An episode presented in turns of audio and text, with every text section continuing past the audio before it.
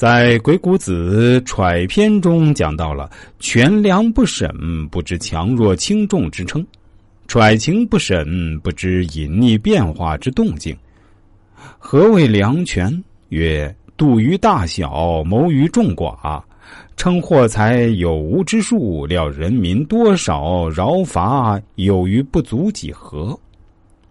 辨地形之险易，孰利孰害？谋虑孰长孰短？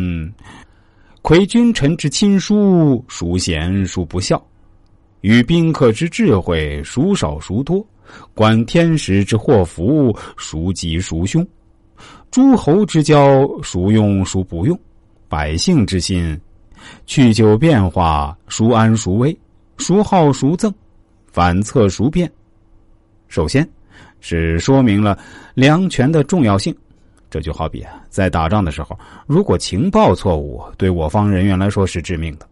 在工作中，有些人在跟客户沟通的过程中啊，连客户的名字、哪里人、从事行业、家庭环境都不清楚，一上来就问顾客要不要买东西，这是很愚蠢的做法，也很容易导致对方的反感。在与公司层面进行沟通的时候，则要对行业环境、公司规模。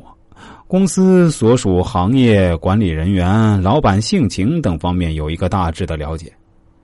虽然这种了解前期需要做一定的工作，但是对业务的推进却非常有好处。例如，从事秘书工作的人，更应该对量权法有深刻的了解。秘书是一个全方位的工作，伴随领导决策的全过程，所以需要了解的内容啊非常多。在决策之前。要做好大量的信息收集、整理和筛查，在决策过程中，则要将信息转换为解决方案，并假设方案的实施效果，并提供给领导做最终决策。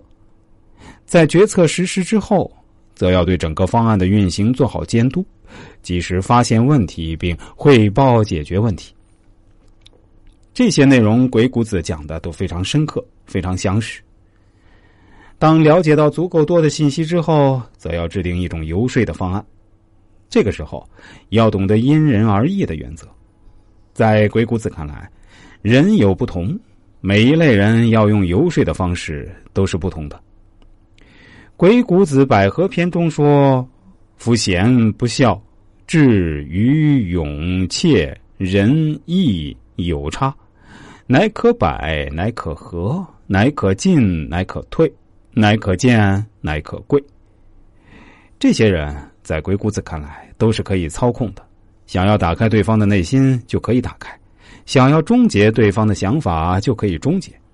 但前提是你要知道对方是一个什么样的人，同时啊，在实行的过程中不断的发现问题，提出新的游说解决方案，修正原来的计划。政治家为什么大手一挥就能够召集大量的人跟随他革命？这是因为政治家知道百姓心里在想什么，知道他们想要什么。美国总统在竞选的时候，就是牢牢抓住选民心里所想的，然后提出一系列的解决方案。抓住了选民的心，他就抓住了选票；抓住了选票，自然就抓住了总统之位。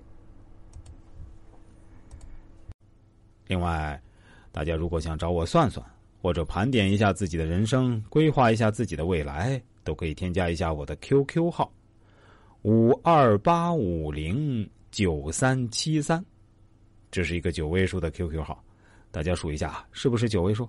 如果没听清楚啊，我再说一遍，我的 QQ 号是五二八五零九三七三。